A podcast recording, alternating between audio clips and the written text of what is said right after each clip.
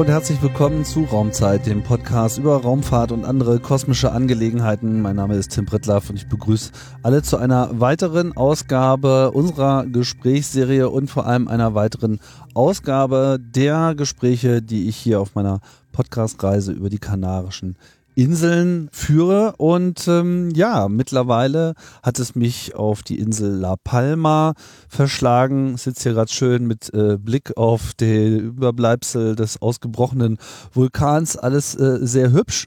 Hat aber auch schon noch ein paar andere schöne Besuche. Dazu gleich mehr. Worum geht's heute? Heute geht's um ein spezielles Teleskop, das Gran Telescopio de Canarias oder wie man hier so schön sagt, das Grantecan, das äh, nicht weniger ist als das größte optische Bodenteleskop der Welt, zumindest noch. Und äh, ja, um darüber mal im Detail zu sprechen, begrüße ich meinen Gesprächspartner, nämlich Stefan Geier. Hallo Stefan. Hallo Tim. Ja, Stefan, du äh, wohnst ja hier auf äh, La Palma und hast es immer schön warm, meistens zumindest. Schon eine Weile, ne? Ja, ähm, zu deinem Kommentar, dass wir es immer schön warm haben. Ähm, gerade wegen des warmen Klimas gibt es ja keine Heizungen hier, typischerweise. Das mhm. heißt also, wenn es wirklich mal äh, kälter wird, dann wird es schon ein bisschen ungemütlich dann zu Hause. Aber das ist. so ist es halt. Äh, wir sagen ja, es gibt kein schlechtes Wetter, sondern nur unangemessene Kleidung. Also, das ist wirklich ein Luxusproblem hier, ja. Ja, wir wollen heute äh, über Bodenteleskope sprechen, beziehungsweise eben um speziell über das eine Bodenteleskop. Bodenteleskope waren bei Raumzeit schon äh, mehrfach ein Thema. Äh, in Raumzeit 68 ging es ganz allgemein um bodengestützte Astronomie und äh, viel um Teleskope. Da ist das GTC, äh, glaube ich, bestenfalls am Rande äh, erwähnt worden. Haben wir viel über die Atacama-Wüste natürlich gesprochen und die Teleskope auf Hawaii. Und ähm, ja, auch in Raumzeit 94 ähm, ging es ja um die Weltraumbeobachtung und die Wissenschaft im weiteren Sinne. Da war ich in, in Madrid und habe mit Markus Kissler-Partig auch darüber gesprochen, wie, ähm, wie denn das alles so organisiert ist. Und auch das wird heute ein Thema sein, aber wir wollen natürlich vor allem über das Teleskop selber sprechen. Aber kommen wir doch erstmal äh, zu dir, Stefan. Ähm, du bist äh, am GTC, wie man auch sagt, am Grante kann ähm, als Support Astronomer. Das heißt, du bist eigentlich tatsächlich auch selbst äh, Astronom. Was hast du genau studiert ursprünglich? Ja, ich habe Physik studiert. Physik. Ist, äh, also Astronomie oder Astrophysik gibt es ja nicht als eigenes Studienfach, mhm. zumindest in Deutschland. Also der Weg, äh, um Astronomie als Beruf zu betreiben, geht eben darüber, Physik zu studieren, dann natürlich als Wahlfach im Hauptstudium auch Astrophysik zu machen und mhm. dann auch äh, dann mit einer Diplomarbeit auf dem Gebiet abzuschließen, dann später eine Doktorarbeit anzuschließen und eigentlich mit dem Doktorgrad gilt man dann eigentlich auch offiziell dann als Astronom bzw. Astrophysiker. Mhm. Deine Doktorarbeit, da ging es um Galaxien, wenn ich mich richtig äh, genau, Galaxien habe. bei hoher Rotverschiebung. Also weit weg sozusagen, ja. Aha, was hast du dir da angeschaut? Ja, an dem Punkt sollte man vielleicht erwähnen, dass äh, wenn wir in sehr große Entfernungen äh, sehen, also in dem Fall Milliarden von Lichtjahren, dass wir in dem Fall weit in die Vergangenheit mhm. schauen. Ja. Ähm, die Entfernung zu einem Objekt in Lichtjahren angegeben sagt uns ja nichts anderes, also wie viele Jahre das Objekt zu, äh, zu uns entfernt war. Das heißt also, bei Entfernungen von Milliarden von Lichtjahren schauen wir dann eben auch äh, viele Milliarden Jahre dann in die Vergangenheit. Ja. Demnach eben wie äh, Galaxien im frühen Universum ausgesehen haben. Aber was hast du in der Doktorarbeit angeschaut? Das äh, war mal eine Frage. Genau, also da ging es konkret um äh, Galaxien, um Rotverschiebung 2 ungefähr, um das mal ähm, sozusagen zu übersetzen zu einer Zeit, die ungefähr 10 Milliarden Jahre her ist jetzt, also ungefähr zwischen 3 und 4 Milliarden Jahren nach dem Urknall. Das ist eine sehr interessante Zeit in der Entstehung und Evolution äh, von Galaxien. Was macht die so interessant, die Zeit? Ja gut, allein der Umstand, dass er das Universum nicht ewig in, in, seiner jetzigen Form, in seinem jetzigen Zustand existiert hat, sondern eben nach unserer jetzigen Erkenntnis eben mal mit dem Urknall begonnen hat, was auch immer der Urknall war. Ja. Heißt eben, dass die Galaxien, so wie in unserer Milchstraße und andere Galaxien im heutigen Universum eben nicht immer so waren, wie sie jetzt sind, sondern eben in der Frühzeit des Universums entstanden sind und sich dann entwickelt haben. Das heißt also, wenn man so weit zurücksieht, sieht man eben andere Typen von Galaxien sozusagen, die dann natürlich die Vorläufer von Galaxien im heutigen Universum sind. Also ist es natürlich sehr wichtig äh, zu wissen, wie Galaxien damals ausgesehen haben, um ein besseres Bild äh, zu kriegen, wie Galaxien entstanden sind und sich entwickelt haben. Genau. Gibt es auch noch sehr viele offene Fragen. Habe ich mich ja hier auch mit Helmut Dannerbauer drüber unterhalten, Kollege äh, von dir auf der anderen Insel, auf Teneriffa, der das ja zur Spezialität hat. Aber dann äh, bist du irgendwie hier hängen geblieben? Wie, was, äh, was für einen Weg hast du denn genommen, bis, bis du dann hierher gekommen bist? Ja gut, hängen geblieben klingt vielleicht ein bisschen zu negativ. das war ähm, keine Wertung. gut, ähm, es war eigentlich immer schon ein Traum von mir oder ein Wunsch, dann auch an einem, äh, wirklich an einem Teleskop zu arbeiten. Mhm. Es ist ja doch so, dass der typische Forscher ja eigentlich fast nie ein richtiges Teleskop sieht. Der sitzt einfach in seinem Büro, an seiner Universität, an seinem Institut äh, vor dem Computer oder wertet halt Daten aus, schreibt seine Publikationen. Oder wenn er Theoretiker ist, macht er halt Simulationen und sonstige Berechnungen und hat nichts was mit Beobachtungen zu tun. Aber mich haben eben auch äh, Beobachtungen an sich schon sehr interessiert. An der Stelle können wir vielleicht auch mal erwähnen, dass ich ähm, nicht nur beruflich Astronom bin, sondern äh, Astronomie eben für mich auch ein Hobby ist. Mhm. So was schon seit ich ungefähr neun oder zehn Jahre alt war. Also immer ein Teleskop im Kinderzimmer. Ja, nicht nur dort, sondern dann auch auf dem Balkon bei meinen Eltern, wo ich dann in mancher klaren Nacht dann natürlich auch selber mhm.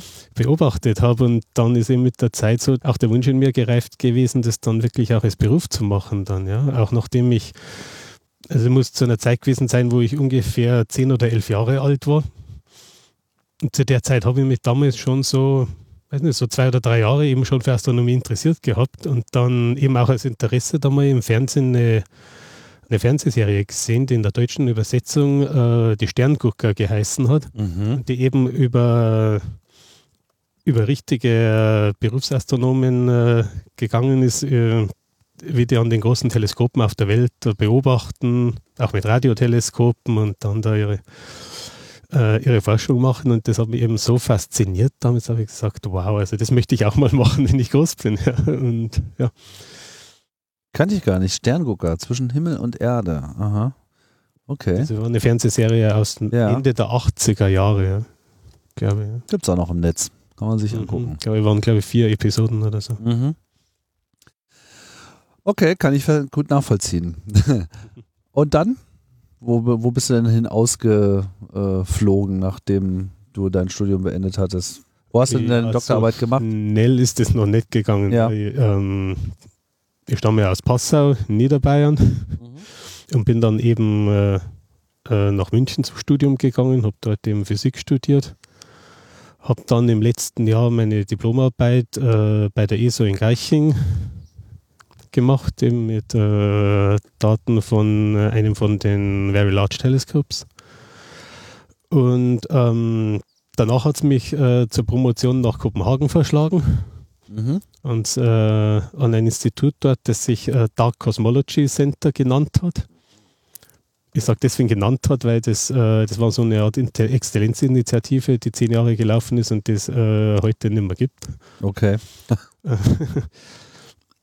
ist am äh, dortigen äh, Niels Bohr Institut angesiedelt, das also die Physikfakultät von der mhm. Universität in Kopenhagen ist. Die ist ja sehr bekannt. Ja, wie auch Niels Bohr. Genau. Und dann bist du da aber nicht geblieben. Genau, das ist aber ein, ähm, war natürlich eine wichtige Station in, äh, in meiner Laufbahn mhm. und nicht zuletzt auch deswegen wichtig zu erwähnen, äh, weil dort auch der Schlüssel darin liegt, wie ich dann am Ende eben über äh, über diesen Umweg dann auf La Palma gelandet bin. Ja. Auf dem Observatorium hier auf La Palma äh, gibt es ja Teleskope von verschiedenen Ländern, von verschiedenen Institutionen. Ja, wir werden später noch über das Kante Can sprechen, das ein spanisches Teleskop ist. Aber es ist halt beileibe nicht das einzige. Genau, also und auch, auch, nicht das erste. Das ganze ähm, Observatorium ist ja schon Ende der 70er Jahre geplant worden. Dann im Laufe der 80er Jahre sind ja dann da die ersten Teleskope angekommen. Ja, die ersten waren äh, sogar die Briten, die dann das Isaac Newton Teleskop äh, installiert haben damals. Dann gibt es zum Beispiel das Telescope Nazionale Galileo, das von Italien betrieben wird. Ja. Und dann gibt es eben unter anderem auch äh, das sogenannte Nordic Optical Telescope. das, äh, wie der Name schon äh, verrät, von den nordischen Ländern betrieben wird, also Dänemark, Norwegen, Schweden, Finnland und Island. Und dort arbeiten eben neben festangestellten äh, Astronomen auch immer einige Doktoranden aus den nordischen Ländern mit, die dann da so als ein Jahr kommen und dann eben auch so während sie an ihrer Doktorarbeit weitermachen, dann äh, auch äh, quasi als Support Astronomer an, äh, an, an, dem Teleskop dann mitarbeiten, da quasi schon Erfahrung sammeln können für ein Jahr. Mhm. Und nachdem mich äh, Beobachtungen eben schon immer sehr interessiert haben, war es für mich eben auch äh, damals auch ein Ziel, das, äh, das auch zu machen. Also habe ich mich an einem bestimmten Punkt in meiner Doktorarbeit dann darauf beworben, bin dann auch genommen worden und äh, bin dann, ja, es ist jetzt ziemlich genau zehn Jahre her damals, im Frühjahr 2012 dann da eben für diese ja, Studentship, wie sich das nennt, dann da nach La Palma gezogen, um dann dafür ja dann am Not da mitzuarbeiten. Mhm. Aus dem Jahr sind dann insgesamt ungefähr zwei Jahre geworden dann, bis 2014. In der Zwischenzeit war ich dann auch mit meiner Doktorarbeit fertig, also da war ich dann, es war dann Ende 2013. Ja. Und Gut, danach habe ich natürlich dann eine Stelle gesucht. Meine, normalerweise sucht man ja nach, dem, nach der Doktorarbeit dann eine sogenannte Postdoc-Stelle. So das Typische ist ja, dass man dann so zwei oder drei Jahre auf einer Postdoc-Stelle sitzt. Das ist so die typische Dauer von so einem Postdoc. Und dann sich den nächsten suchen muss wieder bis man dann vielleicht irgendwann mal, wenn man Glück hat, dann eine feste Stelle hat oder eine Professur oder so. Nachdem ich sehr gern beobachten gehe, mich das sehr interessiert, dann natürlich auch äh, dank der Erfahrung am Nordic Optical Telescope natürlich auch noch mehr Erfahrung gesammelt habe, äh, war es natürlich schon auch einer meiner Wünsche sozusagen, äh, dann auch äh, danach eben als Support Astronomer an einem Observatorium, an irgendeinem Teleskop zu arbeiten. Ja. Und die Gelegenheit das heißt, ob es eben, äh, eben bei der, ich habe mich auch auf Stellen da eben in Chile beworben, bei der ESO und auch bei anderen Teleskopen, auch auf Hawaii. So, aber, aber auch auf andere Postdoc-Stellen. Also es war eigentlich zu dem Zeitpunkt was äh, für mich eigentlich äh, offen, wo ich dann am Ende landen würde. Es wäre vielleicht ein guter Moment, wo ihr auch erklären könnt, ähm, dass beides so seine Vor- und Nachteile hätte. Ja. ja. Ähm, einerseits war es ein quasi ein Traum von mir, wirklich äh, an dem Teleskop äh, zu arbeiten. Andererseits hat die Arbeit als Supporter-Astronomer an dem Observatorium auch den Nachteil, dass man dann wenig Zeit hat für eigene Forschungen, für eigene Wissenschaft. Und das ist eben deswegen so ein großer Nachteil, weil das Einzige, was zählt in dem System, wie, Wissenschaft, wie die Wissenschaft so funktioniert, ist eben, wie viel man publiziert, wie viel eigene Forschung man macht, wie viel man publiziert. Ja. Es gibt auf Englisch so diesen Ausdruck Publish or Perish. Also entweder du publizierst oder du gehst unter. Ja. Es ist natürlich so, wenn man als Support Astronomer an einem Teleskop arbeitet und dann eben naturgemäß wenig Zeit zum Publizieren hat äh, für eigene Forschung. Das ist dann auch in den Verträgen steht es ja dann auch drin, dass man so 30 Prozent für eigene Forschung hat oder vielleicht, wenn es hochkommt, 50 Prozent. Und das ist natürlich ganz klar, dass man dann nicht so viel publiziert. Und damit ist man dann natürlich im Wettbewerb mit allen anderen dann quasi ja, raus. Ja, aber die anderen Wissenschaftler, die brauchen ja auch Unterstützung sozusagen. Genau, ja. das heißt also, ähm, von daher wäre es für mich äh, auch interessant gewesen, eben quasi eine reine Forschungsstelle zu haben, auch wenn das dann natürlich bedeutet hätte, dass ich dann nicht so viel mit Teleskopen zu tun gehabt hätte. Also für mich war das irgendwie damals so offen, aber ja. um es mal wegzuwählen, du weißt ja schon, wie es dann bei mir ausgegangen ist. Ne?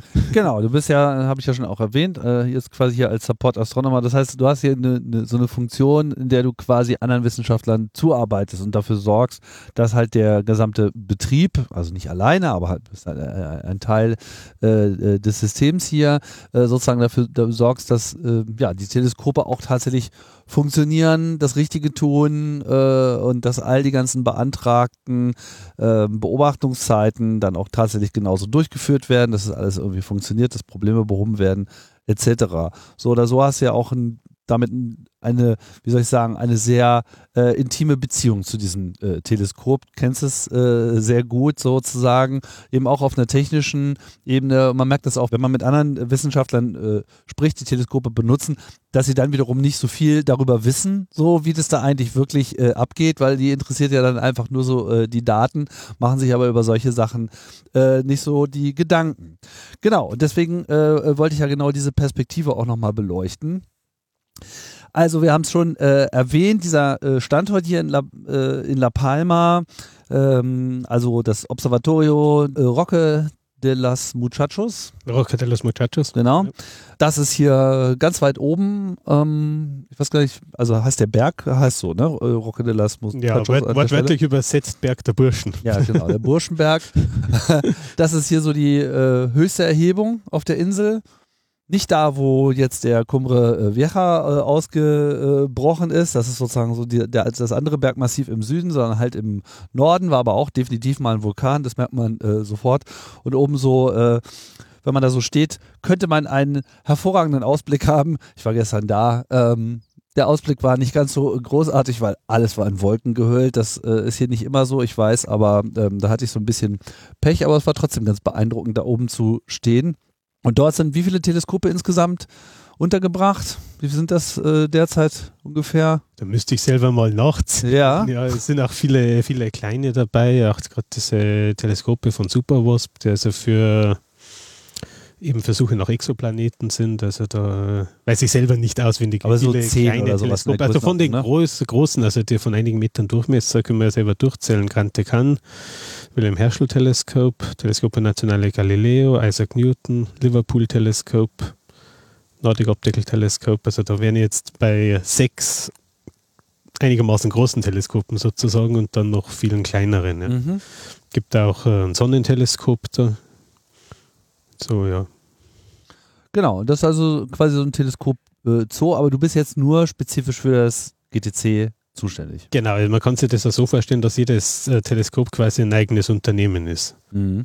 Das also von, äh, von dem Konsortium aus den Mitgliedsländern betrieben wird. Ja. Mhm.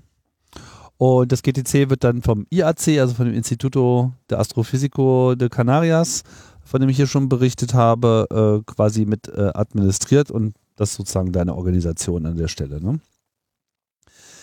Ja, warum redet man über das GTC? Es ist schon ein besonderes Teleskop und ich habe so den Eindruck, das wissen auch irgendwie gar nicht so viele. Es ist nämlich äh, nicht weniger als das größte optische Teleskop, was derzeit einfach in Betrieb ist auf der Welt. Gut, es gibt noch ein paar andere, die sind fast so groß, aber halt nicht größer. Groß in Bezug auf den Spiegel, das ist ja im Wesentlichen bei den Teleskopen der unterscheidende Faktor.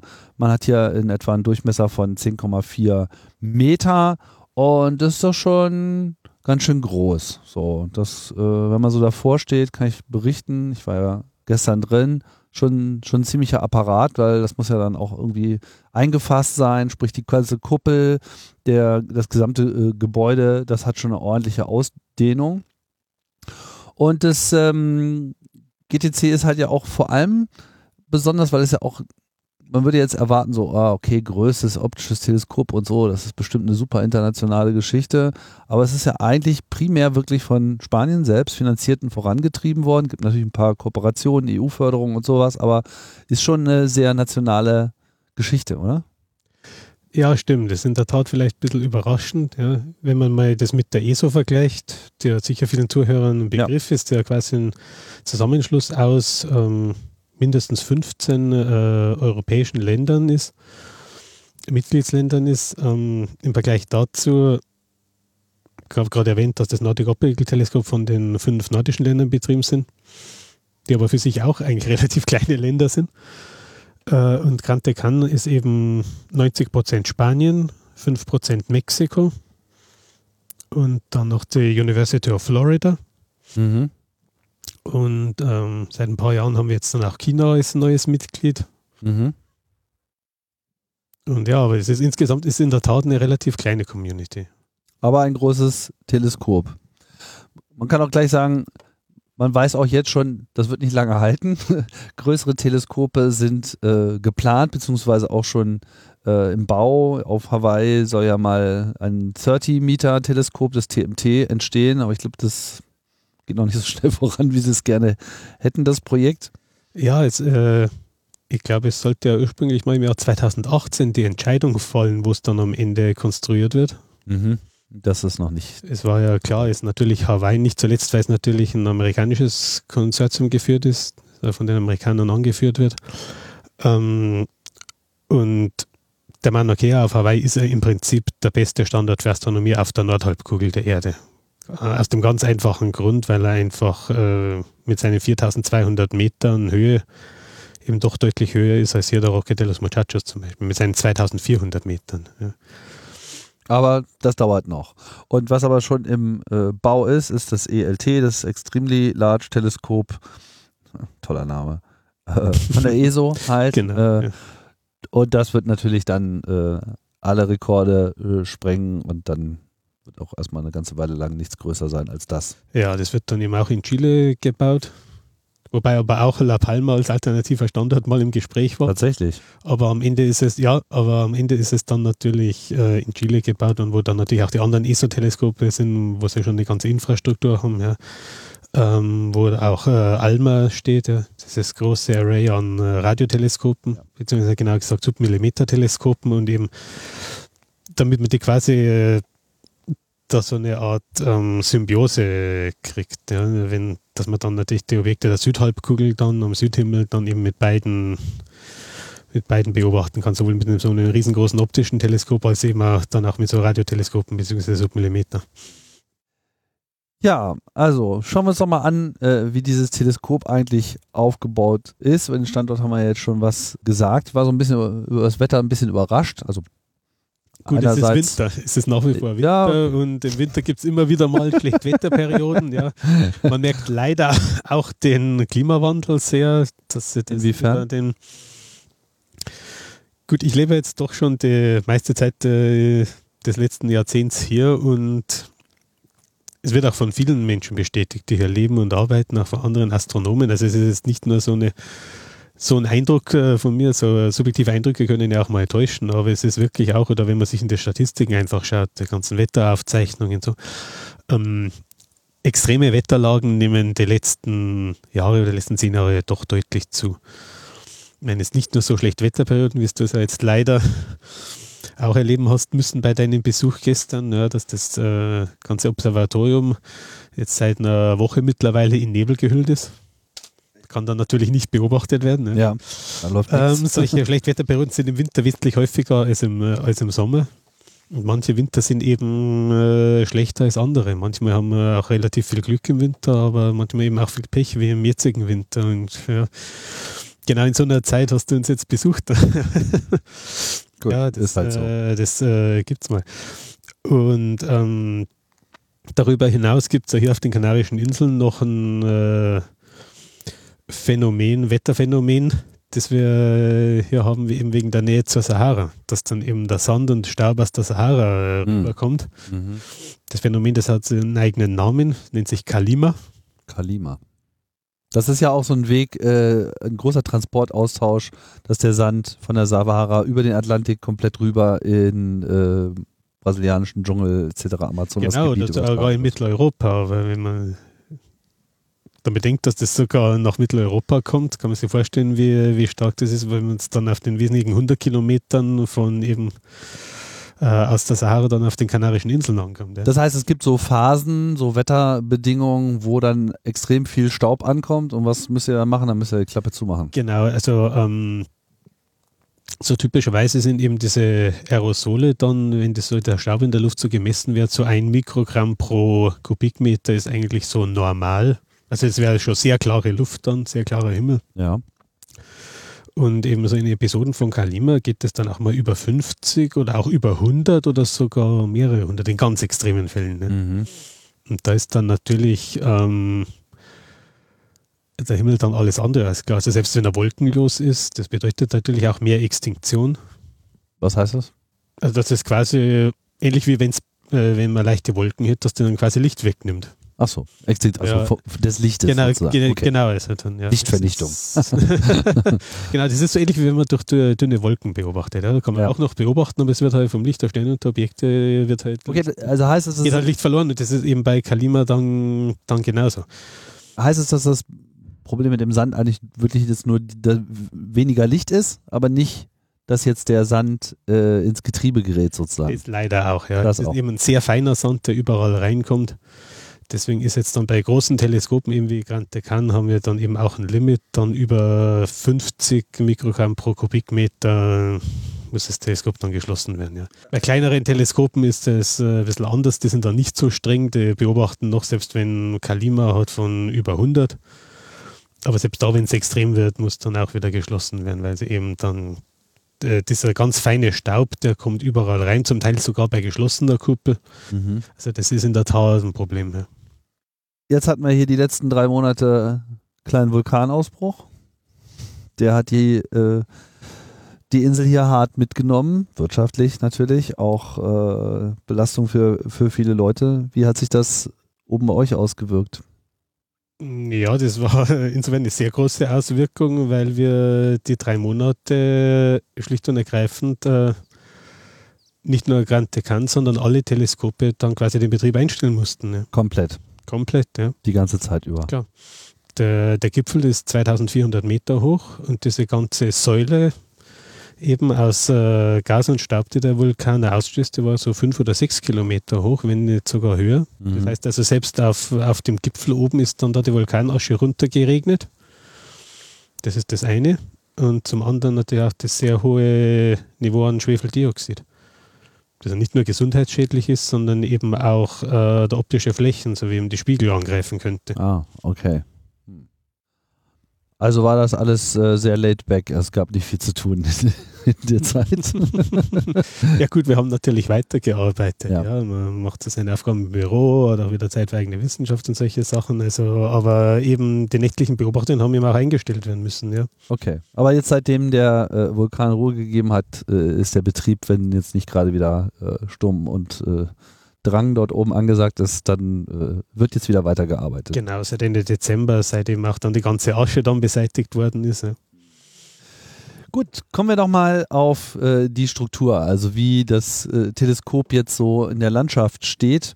Klar, so ein optisches äh, Teleskop braucht eine Schutzhülle, kennt man, diese typische Kuppelbauten, wo man an einer Stelle so einen ähm, Öffnungsschlitz äh, hat, wo das Teleskop dann durchschauen kann. Aber es gibt ja sehr unterschiedliche Ansätze äh, darin, wie das gebaut wird, was sich dann letztlich dreht äh, um irgendwo hinzuschauen. Und wenn ich es äh, richtig mitbekommen habe, ist es so beim GTC äh, sowohl die komplette Aufhängung, wo der Spiegel drin hängt, der ganze Apparat kann sich natürlich irgendwie drehen und dann der obere Teil der Hülle dreht sich auch. Also es gibt da so eine Balustrade auf, weiß nicht, 10 Meter Höhe äh, und ab dort dreht sich dann irgendwie alles, äh, wenn man das Teleskop entsprechend ausrichten möchte. ja, das Teleskop selber ist ja eben auf so, einem, auf so einer extra rotierenden Plattform montiert quasi, die vom Rest der Kuppel isoliert ist, Mhm. damit sie da keine Schwingungen und so übertragen. Mhm. Und ähm, ist ein alt azimutal montiertes Teleskop. Das heißt, es gibt eine äh, Azimutachse und eine Höhenachse. Und ähm, das Teleskop selber kann sich äh, dann eben auf dieser Plattform bewegen und die Kuppel eben mit dem Kuppelspalt Spalt wird dann eben separat äh, nachgeführt. Mhm. Das war jetzt eben, wie du schon gerade erwähnt hast, äh, so wie das äh, Grand Decan ähm, aufgebaut ist, ist. Bei anderen Teleskopen äh, ist es dann zum Teil eben nur ein Gebäude, wo sich alles äh, gleichzeitig bewegt. Dann auch bei kleineren Teleskopen wie dem Isaac Newton Teleskop ist zum Beispiel noch so, dass das in der Tat noch ein äh, äquatorial montiertes Teleskop ist. Ja. Was ja viele Hobbysterngucker von den Amateurteleskopen kennen, der auch typischerweise äquatoriale Montierungen haben. Was, äh, kannst du das mal erklären? Äquatoriale Montierung und Azimut-Orientierung, was muss man sich das Genau, vorstellen? Bei einer, bei einer äquatorialen Montierung wird eben eine Achse parallel zur Erdachse ausgerichtet. Mhm. Das zeigt also dann zum Nordpol. Und das hat dann eben den Vorteil, dann eben um das Teleskop nachzuführen, also um der Bewegung der Sterne zu folgen, heißt das dann, dass man eben zum Nachführen des Teleskops nur um diese eine Achse bewegen muss. Mhm. Ist also äh, insofern sehr praktisch. Aber eben für sehr große Teleskope ist das eben nicht machbar. Ja? Kann man sich vorstellen, dass dann, so, wenn so große Gewichte auf so einer schrägen Achse liegen würden, dass das äh, schwierig bis unmöglich wäre. Und deswegen werden eben dann ganz große Teleskope dann eben alt-azimutal montiert. Das heißt, man hat also wirklich nur eine, äh, eine horizontale Achse und eine vertikale Achse. Ja? Mhm. Eben auch Azimut und Höhe genannt. Ja. Also kann man das sozusagen beliebig irgendwo hinzeigen lassen. Genau, aber dann muss man eben auch in beiden, beiden Achsen nachführen. Aber das ist ja heute computergesteuert kein großes Problem. Ja, okay. In dieser großen Struktur, also mit Struktur meine ich jetzt quasi so einen, ja, so eine Art Käfig, in dem irgendwie alles äh, eingefangen ist. Darin äh, liegt dann dieser äh, riesige Spiegel. Man muss sagen, wenn man so hört, 10 Meter, 40, denkt man sich so, pff, ja, okay, what's the deal? So 10,40 Meter, was ist schon 10,40 Meter? 10,40 Meter bin ich ein paar mit, bin ich mal eben ge gelaufen irgendwie. Man nimmt das nicht so richtig wahr, aber wenn man dann irgendwie so vor diesem Spiegel steht, ist das doch schon ein ziemlich äh, fetter Apparat. Vor allem ist es ja nicht ein Spiegel, sondern der Spiegel ist ja aus mehreren Spiegeln zusammengesetzt. Wie funktioniert das? Ja, man sieht da eben, dass äh, bei Teleskopen kann man wirklich äh, mit Fug und Recht sagen, Size matters. Der Hauptgrund, warum man Teleskope eigentlich so groß wie möglich haben möchte, ist eben, dass die dann mehr Licht einsammeln. Ne? Wenn man sich das menschliche Auge ansieht zum Beispiel, ja, man kann ja auch mit dem äh, bloßen Auge Objekte am Himmel sehen. Ja, die Pupille des menschlichen Auges hat so ein paar Millimeter Durchmesser. Ja? Maximal 8 Millimeter, ja, wenn es hochkommt. Ja? Und ähm, mit einem Teleskop kann man natürlich mehr Licht einsammeln, ja. Allein schon äh, ein kleines Amateurteleskop, ja, das vielleicht 10 oder 20 Zentimeter Durchmesser hat. So zum Beispiel ist er damit schon deutlich größer als das menschliche Auge. Oder auch ein Fernglas, Feldstecher, mhm. äh, und sammelt dadurch ja schon mehr, deutlich viel mehr Licht ein als das menschliche Auge. Ja. Man darf in dem Zusammenhang auch nicht vergessen, dass ja die Lichtsammelfläche mit dem, mit dem Quadrat des Durchmessers wächst. Also zehnmal so viel Durchmesser heißt dann eben auch schon hundertmal so viel Lichtsammelvermögen. Ja. Und dementsprechend kann man natürlich wesentlich schwächere Objekte sehen damit. Aber man kann also einen Spiegel nicht aus einem Stück fertigen deswegen ist es äh, unterteilt. Genau, also die größten Teleskope, die aus einem einzelnen Spiegel bestehen, sind eben äh, welche mit 8 Meter Durchmesser, wie eben die berühmten Very Large Telescopes in Chile. Mhm. Die haben auch 8,2 Meter Durchmesser und sind eben noch aus einem monolithischen Spiegel was aber extrem schwierig zu bauen ist, was, weil den dann richtig zu schleifen und korrekt hinzubekommen und einzustellen, das erfordert eine extreme Präzision und deswegen geht man jetzt bei den größeren Spiegeln dazu über, die aus Subspiegeln zusammenzubauen. Genau, größere Spiegel kann man dann eben nur äh, eben aus einzelnen Segmenten dann zusammensetzen. Ja. Genauso wie im Übrigen jetzt das James Webb-Teleskop, über das jetzt viel gesprochen worden ist, auch hier bei äh, Raumzeit. Da ist es natürlich ganz praktisch, weil dann kann man es halt auch gleich äh, zusammenklappen, aber trotzdem, um einfach eine bestimmte Größe hinzubekommen, scheint es ja ganz gut zu funktionieren. Gut, also mit der ersten Teleskope, die eben aus segmentierten Spiegeln dann gebaut worden sind, waren eben die, zum Beispiel die Keck-Teleskope auf Hawaii, mhm. die ja damals ähm, bei der Installation im Laufe der 90er Jahre eben die größten optischen Teleskope auf der Welt waren, ja, mit 10,2 Metern Durchmesser und die haben dann eben natürlich solche segmentierten Spiegel gehabt, aufgrund ihrer Größe. Und ähm, wie dann das Gran Teleskop bei Canarias geplant worden ist, war ja ursprünglich eigentlich auch ein 8-Meter-Teleskop geplant ebenso wie die Very Large Telescopes in Chile mit einem monolithischen Spiegel, so mhm. allerdings alles noch relativ einfach. Ja. ja. Und aber dann äh, ist eben im äh, Lauf der Planungen ist man dann ziemlich schnell draufgekommen, wenn, wenn man so einen Spiegel dann auf äh, den Rocket Los Muchachos raufbringen will. Und du hast ja die Straße gesehen bei deinem Besuch, wenn da, wenn da 36 Kilometer rauffährt und 200 Kurven, zum Teil sehr eng. Sehr ja. eng, ja.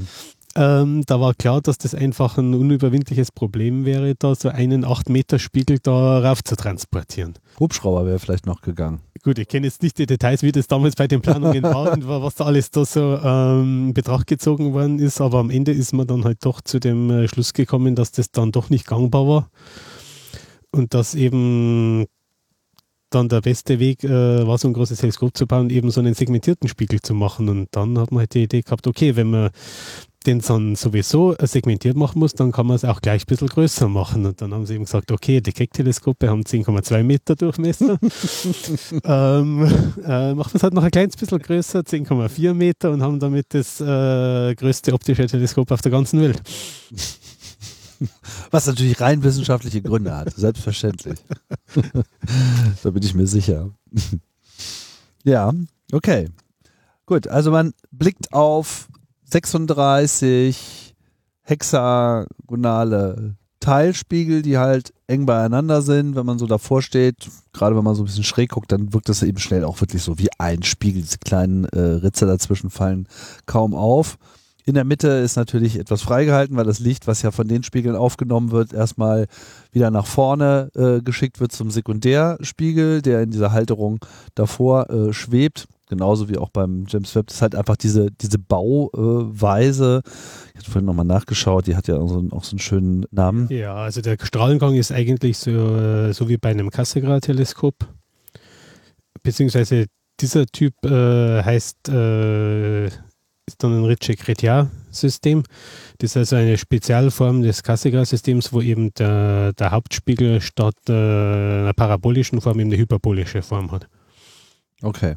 Aber das Grundprinzip ist das gleiche wie beim Cassegrain, dass man eben den, den Hauptspiegel hinten im Teleskop hat, der dann den Licht zum Sekundärspiegel oben äh, zurückwirft, der dann wiederum äh, das Licht äh, in den Fokus äh, zurückwirft, der, der dann eben hinter dem Hauptspiegel liegt und dann natürlich da eben da der, so eine Lücke drin ist dann. Ja. Genau, Mitte ist immer ein Loch und da kommt dann sozusagen das nochmal äh, weiter gebündelte Licht äh, durch.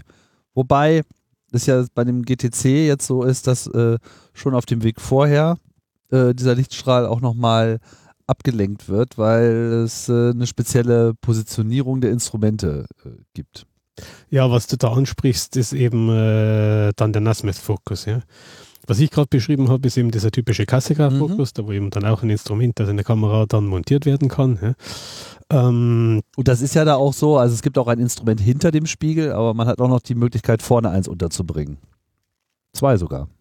Genau, oder sogar noch mehr. Also das ist also bei vielen, also ich habe vorher auch äh, zum Beispiel die Very Large Telescopes angesprochen, da ist das auch so.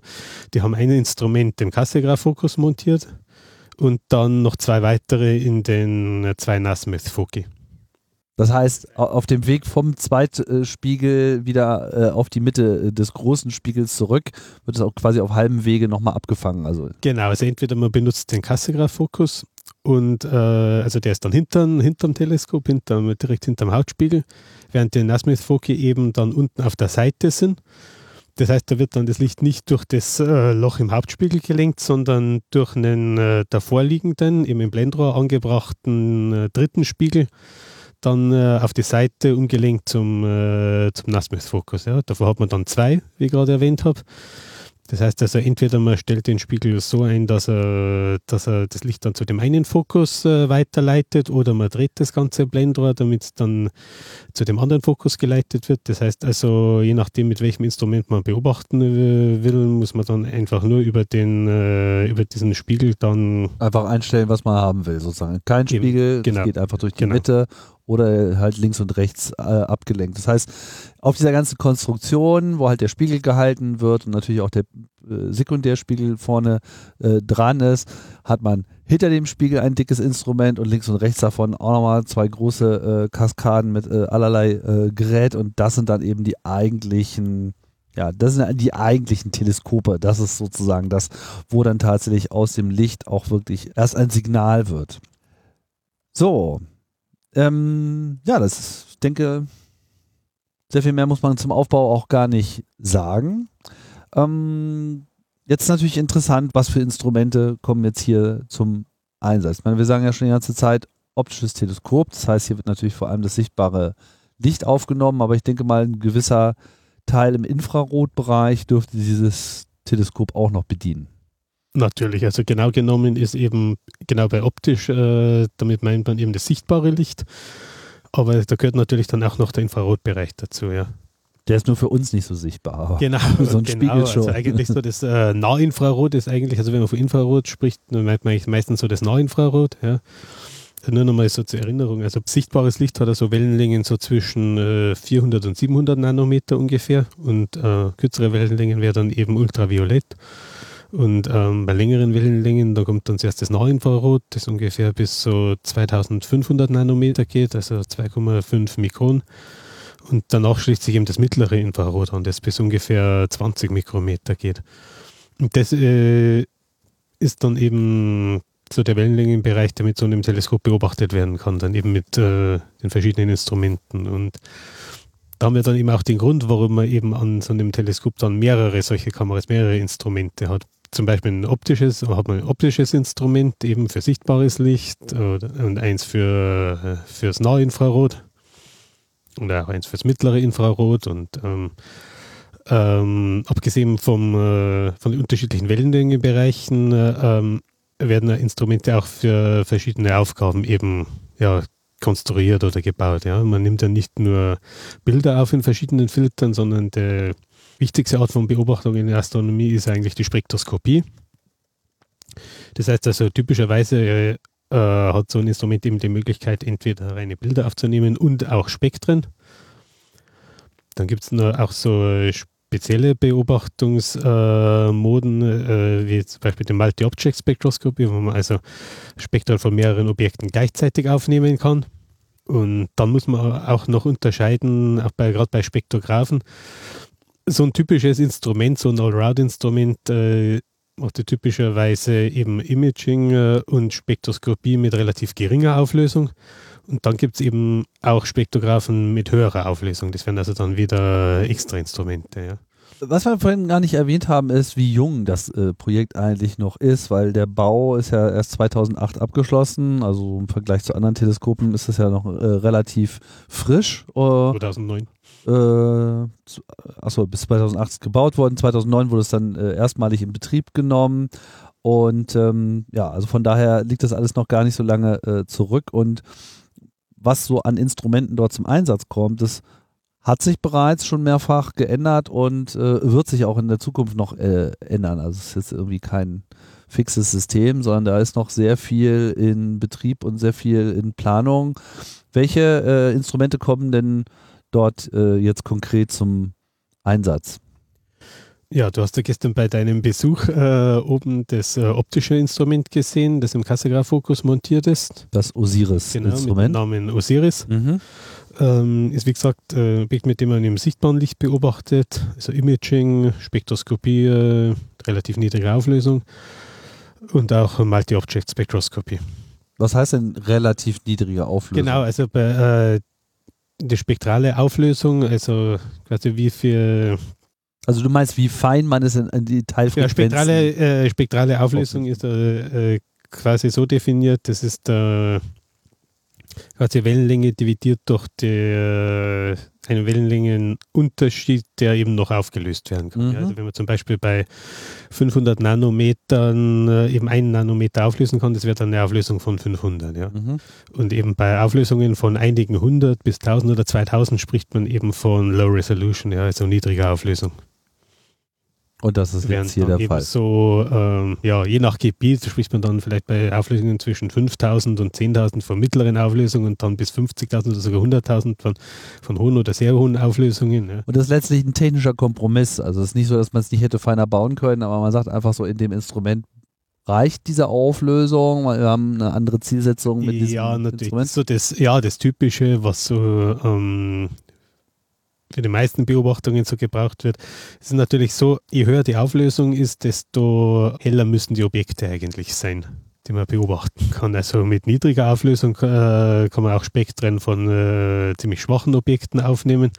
Aber die gleichen Objekte dann mit sehr hoher Auflösung zu beobachten, ist dann äh, schwierig bis unmöglich oder wird einfach viel zu viel Zeit in Anspruch nehmen. Ja. Okay, ich würde das jetzt mal definieren als äh, wenn man sich Sterne in, unserem, in unserer Galaxie in der Milchstraße anschaut, dann passt das schon, aber so für ferne Galaxien äh, könnte man dann auf was anderes ausweichen. Genau, da kommt dann auch auf die wissenschaftliche Fragestellung an, die man damit für, für viele Dinge, da reicht dann eine niedrige Auflösung. Aber eben für viele spezi spezielle Dinge, ähm, sei es bei Exoplaneten oder bei genauen Studien von einzelnen Sternen, da, da wo man dann wirklich eine sehr hohe spektrale Auflösung braucht, dann hat man dann eben auch die entsprechenden Instrumente dafür. Die Objekte sind dann auch hell genug, beziehungsweise man braucht dann auch ein Teleskop, das groß genug ist dafür. Ja. ja. Da hat dann natürlich so ein großes Teleskop dann äh, den Vorteil gegenüber kleineren, dass man dann eben äh, Spektren mit höherer Auflösung aufnehmen kann, wo man dann mit einem kleineren Teleskop nur niedrigere Auflösung, spektrale Auflösung eben möglich ist. Mhm. Okay, das ist also das Osiris-Instrument. Äh, was was gibt es noch? Was, äh, was hängt denn da links und rechts noch dran? Genau, dann haben wir noch ein äh, Nahinfrarotinstrument mit dem Namen EMIR, äh, das eben äh, sowohl Imaging als auch Spektroskopie im, äh, im nahen Infrarot machen kann, also so zwischen äh, einem Mikron und zweieinhalb Mikron Wellenlänge und äh, auch Multi-Object-Spektroskopie machen kann, also Spektren von bis zu 50 Objekten gleichzeitig aufnehmen kann. Ah, okay. Und äh, weiß nicht, ob ich das gerade erwähnt habe, und ähm, Osiris kann ja auch Multi-Object-Spektroskopie machen, also wo man dann auch äh, mit, einer, mit einer Maske dann äh, Spektren von äh, einigen Dutzend Objekten gleichzeitig aufnehmen kann. Was ganz praktisch ist, wenn man jetzt wirklich mehrere gleichzeitig im selben Bereich äh, auswerten und beobachten möchte, dann muss man ja nicht nochmal hin und noch mehr Zeit verbrauchen, sondern man kann das quasi in einem Go machen. Genau, das ist also dann so das typische Gesichtsfeld von so einem Instrument äh, sind ja so einige Bogenminuten. Ja. Das ist ein relativ kleines äh, Feld eigentlich. Ja. Ähm, ja, wenn ich mit Menschen auf der Straße spreche, habe ich immer so den Eindruck, dass die Menschen meinen, äh, mit dem großen Teleskop könnte man einen großen Bereich am Himmel sehen. Das ist natürlich nicht so. Ist eher fast im Gegenteil so. Je größer, desto kleiner wird dann das äh, Gesichtsfeld eigentlich. Und ähm, typisches Gesichtsfeld von so den Instrumenten liegt eben im Bereich von einigen Bogenminuten. Ja. Zum Vergleich, äh, sowohl Sonne als auch Mond haben ja am Himmel einen scheinbaren Durchmesser von ungefähr 30 Bogenminuten, also einem halben Grad. Also den Ausschnitt am Himmel, den man da ähm, auf einmal beobachten kann, ist also quasi ein kleiner Ausschnitt äh, von Mond oder Sonne am Himmel von der Größe. Ja. Also doch sehr kleiner Ausschnitt. Ja.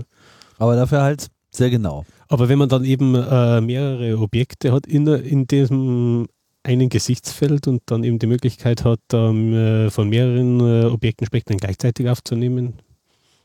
Okay, also sowohl Osiris als auch äh, EMIR können äh, äh, das und äh, EMIR ist halt dann auf Infrarot optimiert. Hat das dann eine hohe Auflösung im, im Sinne? Hat auch äh, Spektroskopie mit eher niedriger Auflösung. Ah, okay, gut. Aber dafür Infrarot. also wird das dann zum Beispiel für Exoplaneten auch schon eingesetzt? Ja, also auch besonders Osiris wird für, für Exoplaneten auch schon. Ja, okay. Ja. Ich meine, um Exoplaneten zu entdecken bzw. zu, äh, zu bestätigen, da braucht man keine so großen Teleskope. Aber wo eben ein äh, so ein großes Teleskop wie Grande Can dann äh, sehr interessant ist, ist eben, um dann zum Beispiel Transmissionsspektroskopie von Exoplaneten zu machen, um mehr über die Atmosphären zu erfahren. Mhm. Da ist dann so ein äh, großes Teleskop mit äh, hohem Lichtsammelvermögen dann doch von Vorteil. So, jetzt haben wir zwei Instrumente schon besprochen, aber hängt aber noch ein drittes. Genau, ja, seit äh, vier oder fünf Jahren haben wir auch ein äh, Instrument mit dem Namen Megara. Das ist auch ein Instrument, das im äh, optischen Bereich äh, beobachtet und dessen äh, Spezialität ist äh, die sogenannte Integral Field Spectroscopy. Mhm. Ähm, bei diesem Beobachtungsmodus wird äh, eben äh, von dem ja, vergleichsweise kleinen Gesichtsfeld von so einigen Bogensekunden Durchmesser bzw. Größe eben dann ein Spektrum aufgenommen, wo man dann quasi von jedem Punkt ähm, in diesem äh, Gesichtsfeld dann ein Spektrum aufnimmt. Ah, also eine komplette Matrix. Also da hat man dann, äh, ja, so ähnlich, äh, so ähnlich wie eine Matrix. Also wenn man so ein bisschen so ein äh, ausgedehntes Objekt hat, dann kriegt man quasi von, äh, nimmt man quasi nicht nur einen, ein Spektrum von dem ganzen Objekt auf, weil normalerweise, sollte an der Stelle vielleicht erwähnen, normalerweise hat man bei der Spektroskopie hat man so einen Spalt, ja, Slit auf Englisch genannt äh, der das äh, Licht von einem Objekt ähm, quasi herausnimmt und den Rest des Gesichtsfelds verdeckt. Und dahinter hat man ja dann das dispersive äh, Element, also ein sogenanntes Prisma, ja, äh, das dann das äh, Spektrum erzeugt. Ja. Und ähm, die Breite dieses Spalts äh, bestimmt uns auch mit der Auflösung. Ja. Je schmaler der Spalt, desto höher die Auflösung. Ja. Das, da hat man auch wieder so diese Abwägung da. Ja? Man kann äh, entweder mit ein bisschen weniger Auflösung, äh, spektraler Auflösung beobachten, indem man einen breiteren Spalt nimmt, da kriegt man dann mehr Licht durch. Äh, auch das gerade, äh, wenn Seeing äh, schlecht ist, dann auch gut, dass man trotzdem äh, mehr Licht durchkriegt. Äh, wenn man eine höhere Auflösung braucht, kann man dann einen äh, schmaleren Spalt benutzen kriegt dann aber auch weniger Licht durch. Ja, hat man dann, dann den sogenannten Slit Loss, dass da ein bisschen Licht verloren geht. Also das sind dann so diese Abwägungen, die man da machen mhm. muss, ja, die dann auch eine Rolle spielen. Ja. Vielen Hörern ähm, wird, das, äh, wird es klar sein, dass die Spektroskopie halt äh, extrem äh, wichtig ist bei der Beobachtung von allem möglichen ähm, Universum. Wir, würde da jetzt sozusagen perfektes Sonnenlicht kommen, dann hätte man halt einen Regenbogen, aber so schaut man eben auf äh, bestimmte Sterne und kann halt dann anhand der Teile, wo es eben heller ist, äh, eben in diesem Spektrum Rückschlüsse darauf führen, woraus dieser Stern besteht oder was auch immer ja, man gerade anschaut. eben, man sieht dann der Absorptionslinien oder auch Emissionslinien, also eben die ganzen Spektrallinien, die einem verschiedenste Informationen geben, eben über chemische Zusammensetzung, Elementhäufigkeiten, auch Geschwindigkeiten, Eigenbewegungen, ja, über den Doppler-Effekt, beziehungsweise dann auch bei äh, sehr weit entfernten Objekten, also wo ich gerade äh, gesprochen habe, bei sehr hoher Rotverschiebung, wo es sich ja dann um die kosmologische Rotverschiebung handelt, die durch die Expansion des Universums geschieht, die dann eben auch quasi ein Indikator für die Entfernung ist, beziehungsweise die Zeit, die man dann zurückschaut. Ja. Ist übrigens auch ein Grund, warum es äh, wichtig ist, nicht nur im optischen, sondern auch im Infrarot zu beobachten, ich meine, ein äh, Grund ist natürlich, dass Objekte nicht, nicht, nur im sichtbaren Licht emittieren, sondern auch im Infrarot und man dadurch schon einen weiteren, äh, über, größeren Überblick über die, äh, über die Objekte kriegt, wenn man nicht nur das sichtbare Licht und auch kann, sondern auch Infrarot, mittlere kann. Infrarot, äh, bis hin zu Radiowellen. Und eben bei hoher Rotverschiebung ist es dann äh, eben so, dass äh, das Licht, das eigentlich ja sichtbares Licht, dann durch die Rotverschiebung so stark verschoben wird, dass es dann ins Infrarot verschoben wird. Das heißt also, mit Infrarotbeobachtungen beobachten wir eben bei Objekten mit hoher Rotverschiebung eben das Licht, das ursprünglich eigentlich sichtbares Licht war. Ja. Was einfach lange zurückliegt und schon so sehr verzerrt wurde durch das expandierende genau, Universum. verschoben wurde. Ja. Mhm. Okay, Osiris, Emir, Megara, das ist sozusagen die aktuelle Bestückung äh, des GTC. Genau, ja. Äh, vor einigen Jahren hatten wir auch ein Instrument äh, fürs mittlere Infrarot, ja, sogar ziemlich vom Anfang äh, an, mhm. äh, mit dem Namen Canaricam. Das eben ein Instrument war, das eben im mittleren Infrarot beobachten kann, also zwischen, bei Wellenlängen zwischen 5 äh, Mikron und 20 Mikron. Das ist aber eben äh, gerade bei so einem großen Teleskop interessant, weil beim im mittleren Infrarot ist es so, das noch mehr als im Nahinfrarot ist der Himmelshintergrund im mittleren Infrarot sehr hell. Ja. Das ist ja schon mal ein großer Unterschied zwischen Beobachtungen im optischen und im Infrarot. Dass er im optischen, wenn man so mit dem bloßen Auge zum Himmel schaut, schaut er der Nachthimmel, zumindest in der mondlosen Nacht, ja doch ziemlich schwarz aus. Ja. Das ist ja zwar nicht auch der dunkelste Nachthimmel, leuchtet sogar im optischen Bereich, aber eben eigentlich noch relativ schwach. Das Im Infrarot ist das wesentlich anders. Da ist der Himmelshintergrund also von der Atmosphäre her wesentlich heller als im optischen, ja, was Beobachtungen im Nahinfrarot schon äh, schwieriger macht als im optischen. Und gerade deswegen sind auch äh, so große Teleskope wichtig, gerade für Beobachtungen im, äh, im Infrarotbereich. Und besonders, wenn es dann eben um Objekte bei hoher Rotverschiebung geht, sehr entfernte Objekte, die dann eben, wo dann eben nur sehr wenig Licht ankommt. Und im mittleren Infrarot ist das Problem dann eben nochmal verschärft, da ist der Himmelshintergrund dann nochmal heller. Und da macht man, das ist dann eben wirklich nur sinnvoll mit wirklich sehr großen Teleskopen, also eben von eben so acht oder zehn Metern Durchmesser, wie eben die VLTs oder eben auch das Ganze kann. Da spielen die Dinger dann sozusagen ihre Vorteile voll aus. Genau.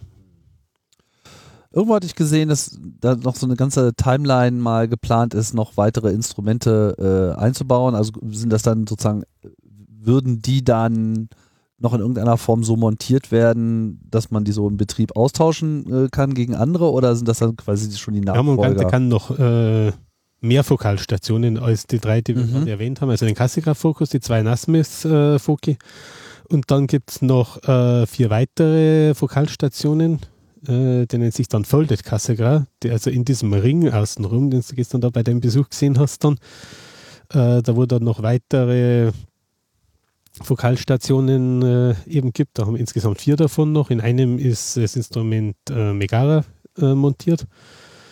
äh, zurzeit. Also insgesamt haben wir dadurch dann quasi Platz für sieben Instrumente. Ah, okay. Das heißt, die müssen halt äh, alle irgendwie erstmal gebaut werden, aber äh, jetzt frage ich mich natürlich, okay, sieben Instrumente, jetzt deckt man mit diesen dreien, die man jetzt schon hat, schon äh, bestimmte Bereiche ab, was, äh, was kann jetzt noch kommen? Also mehr Auflösung, toller, schöner, heller weiter. Genau, ich habe ja schon erwähnt, den Unterschied zwischen niedriger spektraler Auflösung und hoher spektraler Auflösung. Also wenn wir jetzt die ganzen Instrumente nochmal durchgehen, Osiris, wie gesagt, beobachtet im optischen Bereich, eben Imaging und Spektroskopie bei relativ niedriger Auslösung, Auflösung. Dann Emira, eigentlich das gleiche im, äh, im Nahinfrarot. Dann gibt es noch, äh, das haben wir bislang noch gar nicht erwähnt, einen Spektrographen mit äh, hoher Auflösung, ja, mit dem Namen Horus. Äh, nimmt eben optische Spektren auf bei äh, ziemlich hoher Auflösung, ungefähr 20.000. 20.000 was? Spektrale Auflösung. Das bezieht sich jetzt auf welche, genau, also welche Einheit? Auflösung ist, eben, äh, ist eigentlich eine dimensionslose Zahl. Ist eigentlich äh, von der Wellenlänge zur Wellenlänge, die gerade noch aufgelöst wird. Also spektrale Auflösung ist in mhm. der Tat eine dimensionslose Zahl. Ah, okay, ja. gut, verstehe. Und ähm, das ist ein Instrument, das äh, über Glasfaser ähm, das Licht zugeführt kriegt, die eben, äh, das eben mit Osiris gekoppelt ist. Und wie Osiris noch im Nasmis Focus äh, montiert war, war das eben auf der gleichen Plattform daneben installiert.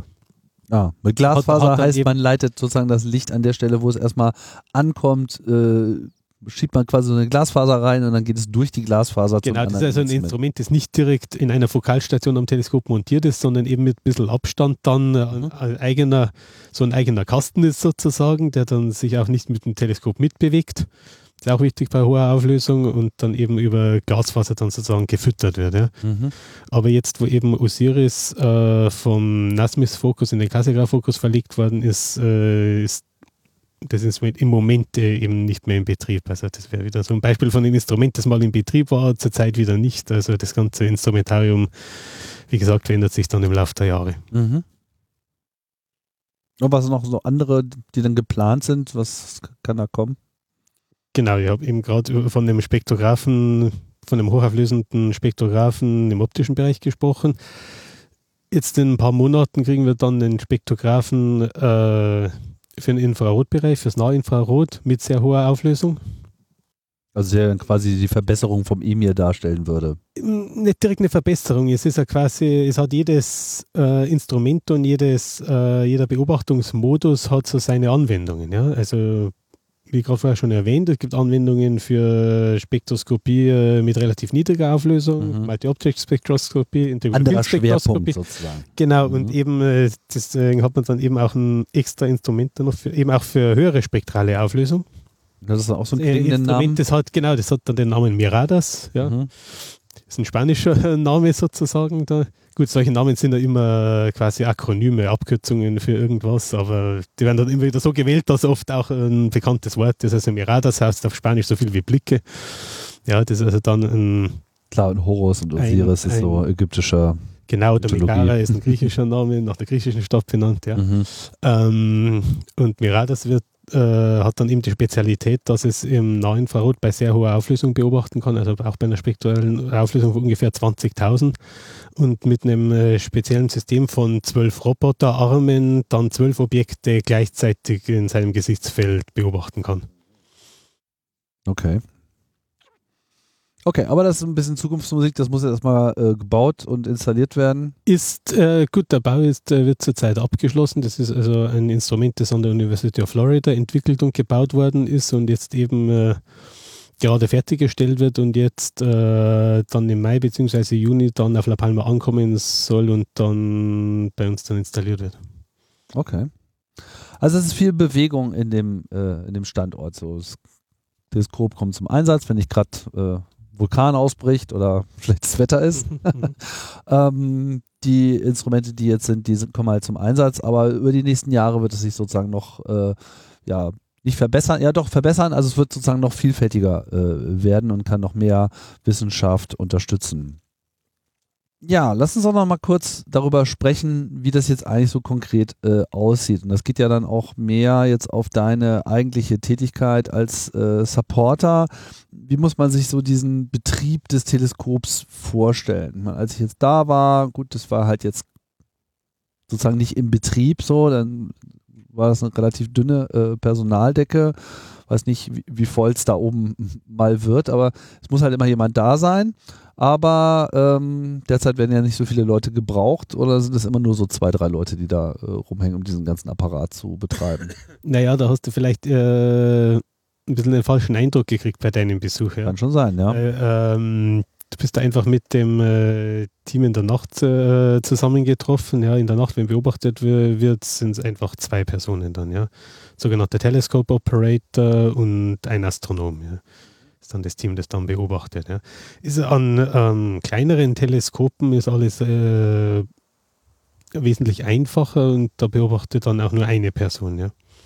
Während dann das Team äh, tagsüber dann eben so an der Instandhaltung arbeitet oder an äh, eben an Arbeiten, die dann eben für neue Instrumente was vorbereiten und solche Sachen. Also da gibt es, es gibt immer was zu Maintenance tun. Also sozusagen. Maintenance, ja. Instandhaltung, Vorbereitung, Entwicklung und so weiter. Also da gibt es immer was zu tun. Also wie gesagt, in der Nacht wird beobachtet und äh, untertags äh, wird dann eben Instandhaltung gemacht, andere Arbeiten, Entwicklung und so weiter. Also da ist, äh, ist, ist, ist ähm, dann untertags äh, arbeitet dann immer eine, auch eine Gruppe von, was weiß ich, einem Dutzend oder mehr Leuten. Dann ist, sind dann also eher Ingenieure, ja, Software. Mechaniker, Techniker, Informatiker, Software natürlich auch. Ja. Äh, Aber die müssen ja nicht unbedingt immer alle vor Ort sein. Ich meine, um da hochzukommen, das ist ja echt schon eine ganz schöne Reise. Das, ja, ja, das äh, ist, äh, das ist ja dann so, die, ähm, die, die unter Tagszeit arbeiten, die fahren dann in der Früh rauf eine Stunde, arbeiten dann äh, ein paar Stunden und fahren dann wieder runter, ja.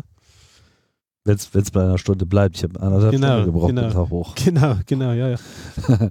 okay, gut, aber jetzt für, für die eigentliche Durchführung der Beobachtung. Also vielleicht kann man ja mal diesen Prozess äh, ein wenig beschreiben, vor allem wie das dann sozusagen jetzt für die Wissenschaft sich auch äh, darstellt. Also wenn ich jetzt Wissenschaftler wäre und ich denke mir so, oh ja, hier diesen Stern, den müsste ich mir mal genauer äh, anschauen. Und ihr habt doch da das passende Teleskop und das passende Instrument.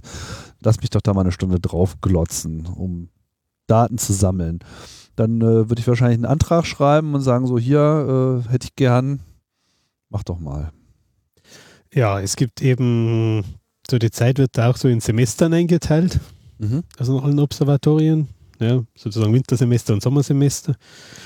Also entweder dann von ich weiß nicht, zum Beispiel von Oktober bis, ähm, bis März geht, Winter, und von April bis September im, im Sommer dann. Manchen ist es auch den einen oder anderen Monat verschoben. So gerade kann zum Beispiel geht es Wintersemester von September bis äh, Februar und dann Sommer von März bis August. Und entsprechend zu diesen äh, Semestern gibt es äh, dann eben auch einen sogenannten Call for Proposals. Ja.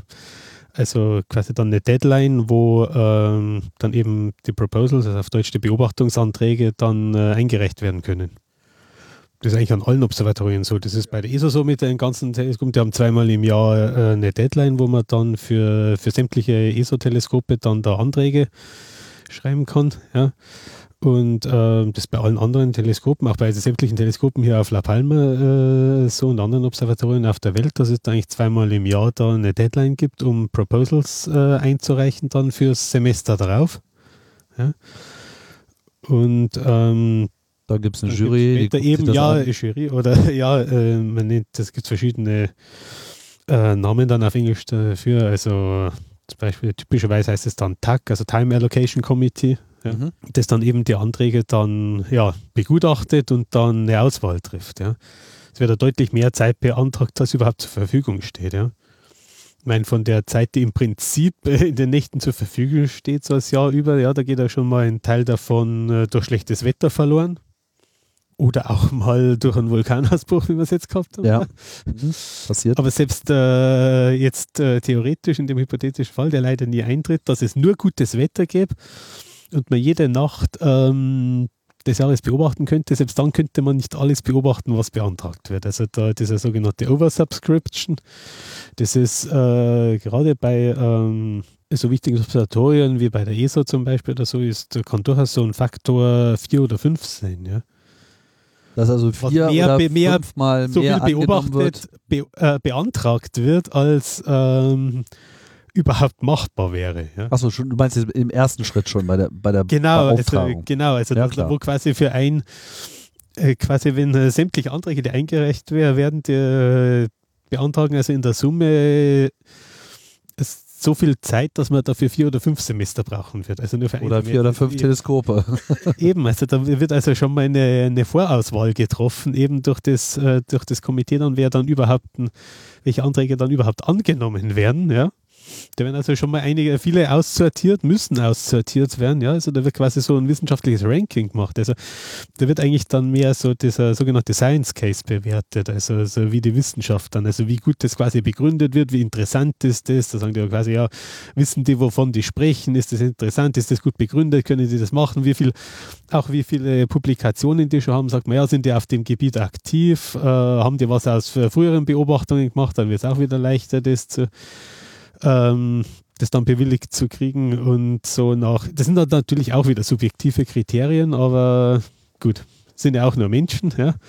Und die müssen dann äh, da eben da zum Teil hunderte Anträge dann äh, da lesen und dann eben ein Ranking machen dafür und selbst dann äh, von dem, was dann eben angenommen wird, kann ja dann auch wieder nicht alles äh, Genau, darauf werden. wollte ich nämlich jetzt ja. gerade äh, ansprechen. So. Also wenn man jetzt solche Ausfälle hat, schlechtes Wetter, es kann was nicht genommen werden, dann, äh, und das ist ja dann sozusagen Teil des, des Prozesses, der dann eben jenseits dieses äh, TACs oder wie auch immer das Komitee heißt, abläuft, der ja Teil eures Daily Jobs ist. So, das heißt, ihr habt quasi so eine Liste mit, das müsste jetzt mal alles gemacht werden.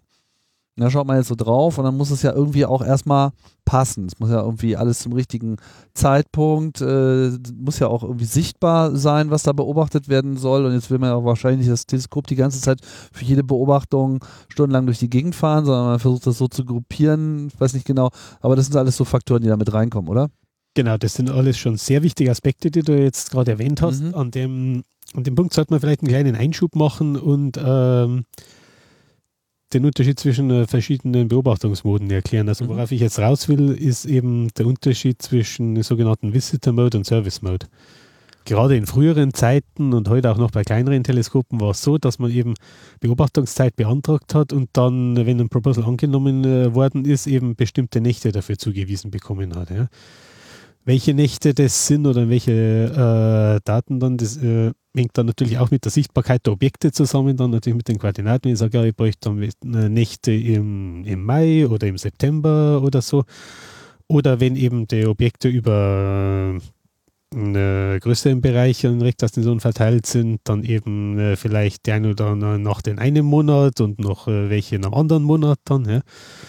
Dann werden quasi das Teleskop dann äh, in bestimmten Nächten eben dann bestimmten Antragstellern dann zugewiesen, die dann eben auch dann auch selber dann angereist sind, um dann selber ihre Beobachtungen durchzuführen. Ja? Deswegen auch dann auch der Name Visitor Mode. Ja? Das war eigentlich über viele Jahrzehnte oder in früheren Zeiten war das so das ganz Normale. Ja?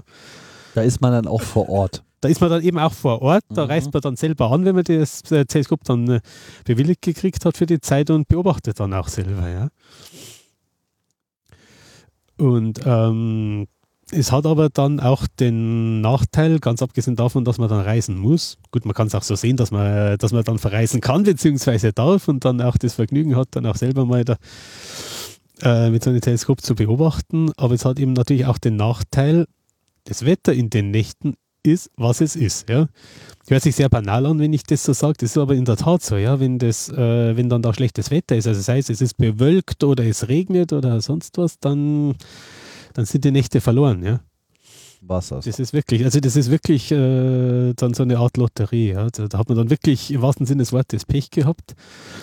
Man kann dann natürlich und geht ohne Daten heim dann, ja.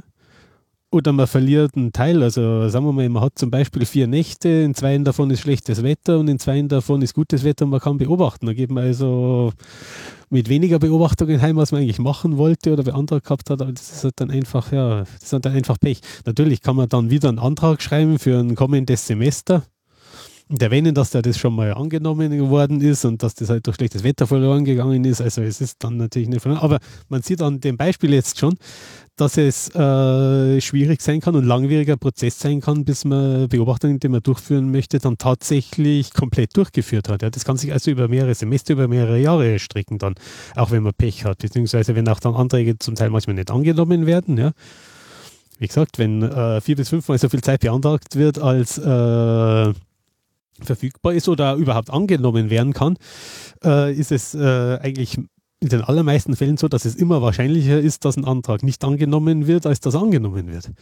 Das heißt also, man verbringt dann oft manchmal äh, mehrere Semester, bis man den Antrag durchkriegt. Ja, man nimmt dann auch immer wieder das Feedback dann so her und sagt, wie kann man den Antrag verbessern und so, bis er dann mal angenommen wird. Oder manchmal gibt man dann auch einfach auf, wenn er, wenn er fünfmal hintereinander dann ähm, abgelehnt worden ist. Ja, das kenne ich selber aus eigener Erfahrung. Ja. So ist das dann halt. Ja, und dann, äh, das ist dann eben auch dann so ein Nachteil von diesem äh, sogenannten Visitor Mode, dass eben das Wetter ist es, was es ist und ähm, ja. Die Alternative dazu ist der Service Mode. Genau, das ist also, wird also ist in den, besonders in den letzten 20 Jahren ist das immer mehr aufgekommen, gerade den in größeren Teleskopen, aber zum Teil sogar an kleineren Teleskopen. Aber so an kleineren Teleskopen ist der Visitor Mode eigentlich noch sehr weit verbreitet bis in die heutige Zeit. Ähm, aber gerade an größeren Teleskopen wie eben den äh, VLTs bei der ESO und eben auch auch den Keck-Teleskopen und anderen großen Teleskopen, so von 8 Meter Durchmesser bis eben zu den großen 10 Meter Teleskopen, wie eben Grante kann, ist eben dieser sogenannte Service-Mode dann ist der hauptsächliche Modus. Das heißt also, dass derjenige, der Beobachtungen beantragt hat, dann eben nicht mehr selber dorthin verreist, um mit dem Teleskop selber in einer bestimmten Nacht zu beobachten, sondern die Beobachtungen werden eben beantragt, dann eben ausgewählt von dem äh, Komitee, aber dann eben nicht für bestimmte Nächte eingeteilt, äh, sondern da hat man dann eben, äh, wie du gerade erwähnt hast, so eine lange Liste an äh, angenommenen Anträgen, die dann eben so Stück für Stück abgearbeitet werden, beziehungsweise abgearbeitet werden können. Ja.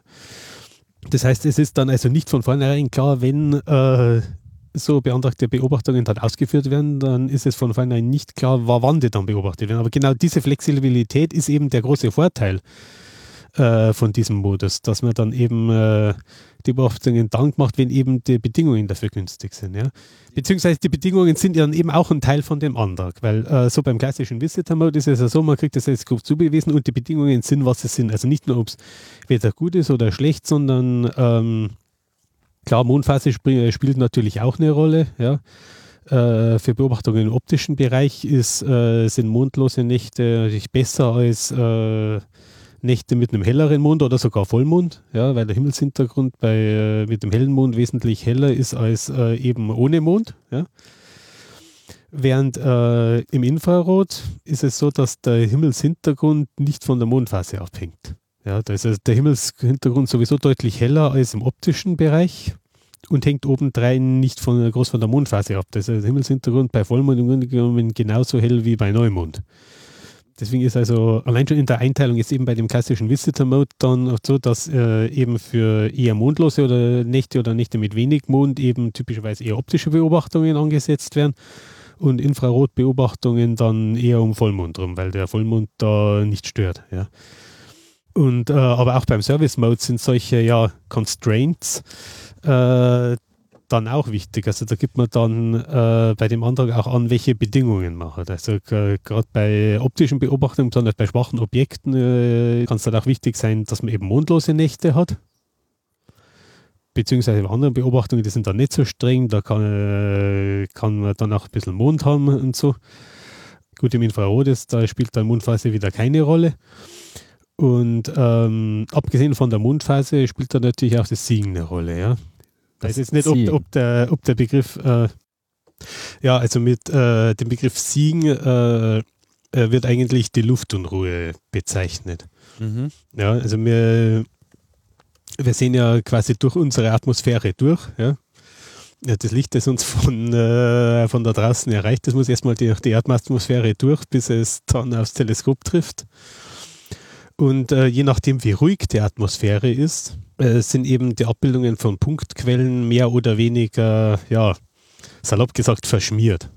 Ja, also äh, Sterne sind ja quasi wirklich äh, sehr gute Punktquellen. Ja? Die sind also wirklich so klein, also so, äh, ja, wie gesagt, technisch ausgedrückt ist eben eine Punktquelle.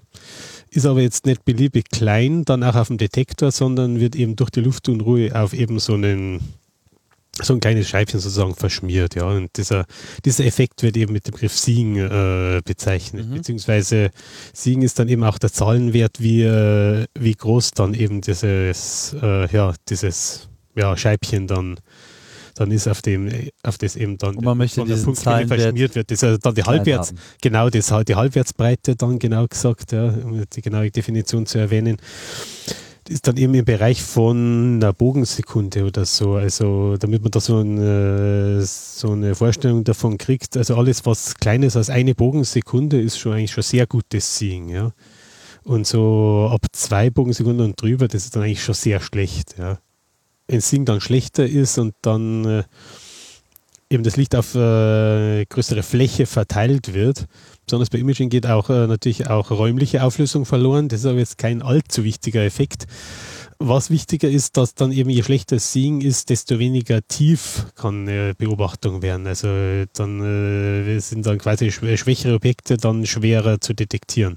Mhm. Also insgesamt geht dann, äh, dann das sogenannte Signal-to-Noise, also das Signal-Rausch-Verhältnis äh, geht bei schlechterem Siegen dann immer mit runter. Ja, das ist eigentlich der, so der Hauptgrund. Bei Spektroskopie kommt dann natürlich noch das äh, dazu, was ich vorher gerade erwähnt habe, dann ist der sogenannte Slit Loss. Oder da äh, nimmt er dann de, das Licht, äh, selektiert man dann mit diesem Spalter und so ein Spalt hat dann eben dann so eine, eine Breite, die dann immer am Himmel dann so typischerweise vielleicht so einer Bogensekunde entspricht oder so. Da hat man dann eben verschiedene Spaltbreiten, wie ich vorher gerade erwähnt habe, also zum Beispiel eine Bogensekunde, anderthalb Bogensekunden oder sowas. Und klar, je schlechter das Seeing ist, desto mehr Licht geht dann natürlich verloren außerhalb äh, von dem Spalt. Ja. Also das sind jetzt so die hm, hauptsächlichen Effekte, warum eben äh, besseres Seeing eben immer besser, Klar. besser ist. Besser sehen ist immer super. Aber je nach, je nach Anforderungen von den Beobachtungen, also das heißt, also wenn man relativ helle Objekte hat, dann spielt Seeing vielleicht weniger eine Rolle, als wenn man sehr schwache Objekte hat. Das heißt also, je nach Anforderungen gibt es eben äh, Beobachtungen, die wirklich dunkle Nächte brauchen, mondlose Nächte, dann welche, die eben ein bisschen Mond zulassen und welche, bei denen die Mondphase egal ist. Sei es eben, weil die Objekte so hell sind oder weil es eben Beobachtungen im Infrarot sind, wo die Mondphase keine Rolle spielt. Und dann hat man eben auch Anforderungen ans Seeing. Also es gibt Beobachtungen, die sind also anspruchsvoll und da braucht man wirklich sehr gutes Seeing, also halt deutlich besser als eine Bogensekunde und dann welche, die eher so mittlere Anforderungen haben, wo man sagt, okay, bis 1,2 oder 1,5 Bogensekunden ist noch okay. Und welche, die eigentlich äh, auch mit schlechtem Seeing gemacht werden können, also zwei Bogensekunden oder sowas. Ja. Da haben also alle Anträge da, die beantragen dann eben nicht nur einen bestimmten äh, wie sagt man auf Deutsch, Amount, Amount of Time, Menge. eine bestimmte Menge Zeit dann beantragen, sondern eben auch dann diese Constraints auf die Beobachtungsbedingungen angeben, sprich äh, Mondphase, Seeing und auch Transparenz, also ob die wirklich einen äh, ganz klaren Himmel brauchen oder ob auch äh, quasi äh, mit dünnen Wolken, ob es dann auch noch geht. Ja? Also mit dünnen Wolken, dann so Zirren kann man auch noch beobachten. Ja, das nimmt dann eben eben ein bisschen Licht weg, hat man dann ein bisschen mehr Extinktion, beziehungsweise zusammen mit Mondlicht heißt es dann auch, dass die Wolken dann äh, Mondlicht reflektieren und dadurch den Himmelshintergrund erhöhen. Wie ist denn das mit, mit solchen Effekten wie Starlink-Starts, äh, ja, wo dann auf einmal so eine ganze Kette äh, von Satelliten über den äh, Himmel zieht. Hat man das so auf, auf, der, auf der Kette irgendwie, weiß man das, dass das irgendwie passieren wird oder äh, seid ihr davon sowas vielleicht auch mal überrascht? Die Starlink-Satelliten sind äh, sicher ein sehr interessantes Thema. Ähm, es ist nämlich so, dass äh, wenn dann am Ende alle gestartet sind, soweit ich weiß, sind da 40.000 Satelliten geplant. Und wenn man jetzt bedenkt, dass der, der gesamte Himmel quasi also die Himmelskugel, ja, entspricht äh, ungefähr 41.000 Quadratgrad, ja. Genau, 41.253 ungefähr, ja. Mhm. Das heißt also 40.000 Satelliten heißt also, dass also über den Himmel verteilt im Schnitt in einem Quadratgrad am Himmel sich ein solcher Satellit da befindet, ja der nicht unbedingt sichtbar sein aber, muss, aber, aber, aber so ungefähr. Das heißt also, das ist dann doch relativ dicht. Die sind zum Teil auch mit bloßem Auge sichtbar. Also das ist schon ein großes Problem. Es ist ein ästhetisches Problem, ja. Und ja, die Wahrscheinlichkeit, dass dann einer während der Beobachtung durchs Gesichtsfeld durchfliegt, die ist doch relativ hoch. Und es ist auch schon passiert, ja. Also ich habe es vor, ich glaube, das war vor ungefähr zwei Jahren, habe ich da mal in der Beobachtung während einer Nacht, wo ich gerade Nachtschicht gehabt habe, habe ich da quasi per Zufall so ein Spektrum eingefangen da, ja. Also man macht gerade eine spektroskopische Beobachtung und dann zieht eben so ein Satellit da durch das Gesichtsfeld durch. Jetzt klar, ich meine, diesen äh, schmalen Spalt, also vielleicht so eine Bogensekunde Breite hat, da geht der natürlich in einem winzigen Sekundenbruchteil durch. Aber die Objekte die sind ja so hell, dass man es äh, dann auch mit bloßem Auge sehen kann. Und so ein helles Objekt bei so einem großen Teleskop, das äh, hinterlässt also selbst in der kurzen Zeit von einem Sekundenbruchteil Bruchteil schon ein schönes Spektrum. Ja. Da haben wir also dann, abgesehen von den Objekten, die in der Beobachtung da beobachtet werden sollten, da hat man halt dann quasi an einem anderen Punkt vor dem, vor dem Spalter auf dem Detektor hat man dann noch extra Spektren. Aber das passiert ja nur, wenn der äh, Satellit in dem Moment auch tatsächlich Licht reflektiert über die äh, Solarpaneele. Das tut er ja nicht unbedingt immer. Ähm, SpaceX wollte ja da irgendwie was auch gegen Unternehmen, ich glaube mit einer Beschichtung oder mit einer etwas äh, angepassten Solarpanel. Ja, und dann reflektieren es mehr im Infrarot und das ist dann noch ein größeres Problem ah. Für uns. Ihr seid nicht glücklich mit Starlink. Lass es mich so sagen. Genau. Das hast du vollkommen richtig erkannt. Stehe. Ähm, so, um es nochmal ein bisschen äh, zusammenfassen. Also wir haben jetzt quasi die Vorphase äh, ja betrachtet. Also Wissenschaftler müssen einen Antrag schreiben, müssen sagen, okay, das macht doch alles total Sinn, ist total, total wichtig, was ich hier mache und die Zukunft der Menschheit hängt im Wesentlichen äh, davon äh, ab. Dann gibt es halt irgendein äh, Komitee, das segnet das ab und sagt, okay, prima, das machen wir, weil stehen wir drauf, Rettung der Menschheit und so. Und dann äh, kommt das quasi in die Liste. Und dann eines schönen Tages, wenn das vorgesehen ist in diesem Semester für den jeweiligen Beobachtungstag und wenn dann irgendwie auch noch alles passt, so, dann landet das sozusagen auf der äh, Liste. Das ist ja dann sozusagen auch so ein bisschen so Daily Job. Ne? Das ist ja dann sozusagen so für eine Beobachtungsnacht. Bei Sonnenteleskopen wäre es ja dann auch mal der Tag, aber in, Falle vom GTC ist es halt dann äh, äh, die Nacht, dann, dann liegt sozusagen alles äh, auf dem Tisch, was ähm, beobachtet werden soll. Wie, wie priorisiert man das jetzt? Das, das, womit fängt man sozusagen an? Weil die widersprechen sich ja unter Umständen auch so ein bisschen. Die einen wollen in die Richtung gucken, die anderen wollen in die Richtung. Äh, naja, also mit gucken. der Richtung ist ja quasi ähm, dann verschiedene Objekte, weil wie gesagt, die Objekte, die bewegen sich ja äh, über den Himmel wegen der Erdrotation. Ja da wären wir schon eben bei dem Thema, äh, eben bei der Sichtbarkeit, ja, das äh, im, äh, was zu welchem Zeitpunkt in der Nacht und im Jahr eben beobachtbar ist. Ja, Objekte, die eher im Winter, im Wintermonat beobachtet sind oder im Sommer äh, oder am Anfang der Nacht oder danach. Ist ja im Prinzip äh, sind ja Objekte, die gerade äh, sehr nah an der Sonne sind, sind ja im Prinzip unbeobachtbar, weil sie eben in der Nacht unterm Horizont sind oder ja. eben am Anfang der Nacht schon zu tief stehen oder am Ende der Nacht noch zu tief stehen.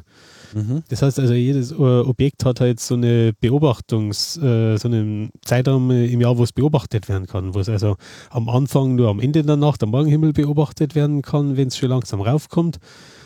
Äh, dann zur besten Zeit, wo es eben äh, ungefähr in der Mitte der Nacht kulminiert und nach davor und danach beobachtbar ist.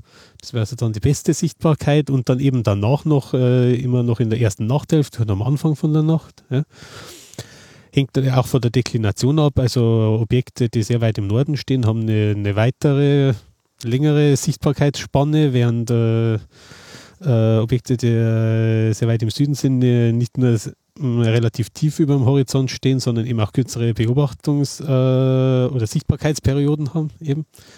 Und dann äh, spielt als nächstes dann natürlich die Beobachtungsbedingungen eine Rolle. Ja. Mondphase weiß man ja im Vornherein, das ist von vornherein klar. Also wenn es jetzt eine Neumondnacht ist, dann kann man wirklich die ganze Nacht Beobachtungen machen, die mondlosen, äh, äh, mondlosen Himmel erfordern. Und wenn es eine Vollmondnacht ist, dann kann man eben zum Beispiel dann eben Infrarotbeobachtungen machen oder andere Beobachtungen, die eben keinerlei äh, Restriktionen zur Mondphase haben. Die sagen, okay, Vollmond ist auch okay. Ja. Was man eben nicht vorher weiß, ist das Seeing. Ja? Ob man in der Nacht das dann gutes Seeing hat oder schlechtes Seeing. Und das verändert sich auch zum Teil. Äh, zum Teil ja? Es kann sein, dass man die ganze Nacht durch gutes Seeing hat. Es kann sein, dass man die ganze Nacht durch schlechtes Seeing hat. Oder zuerst gutes, dann schlechtes oder umgekehrt und so weiter. Das ist halt das, was man vorher nicht genau weiß. Ja? Und deswegen hat man da eben auch verschiedene Pläne eigentlich für die verschiedenen Szenarien. Also was man beobachten wird, wenn gutes Singen ist oder mittelmäßiges Singen oder schlechtes Singen. Deswegen weiß man eben vor der Nacht nicht genau, was man dann wirklich beobachten wird. Weil man eben für verschiedenes Singen dann eben verschiedene Pläne hat. Und äh, beziehungsweise auch für die Transparenz, ob es dann eine klare Nacht ist oder ob man dünne Wolken hat. Aber das erfordert ja alles auch wirklich richtig Nachtarbeit. Ne? Also man ist dann eigentlich im Wesentlichen nachts am Arbeiten oder lässt sich alles vorher planen und läuft dann äh, mehr oder weniger automatisch ab. Ja, also man, man, hat halt dann so seine Vorgaben, ja, eben, wie gesagt, einerseits die Prioritäten und andererseits die Beobachtungsbedingungen, ja.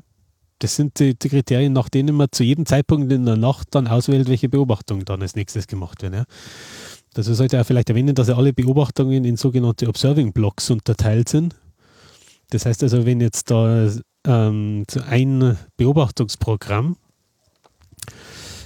Es sind ja meistens auch mehrere Objekte.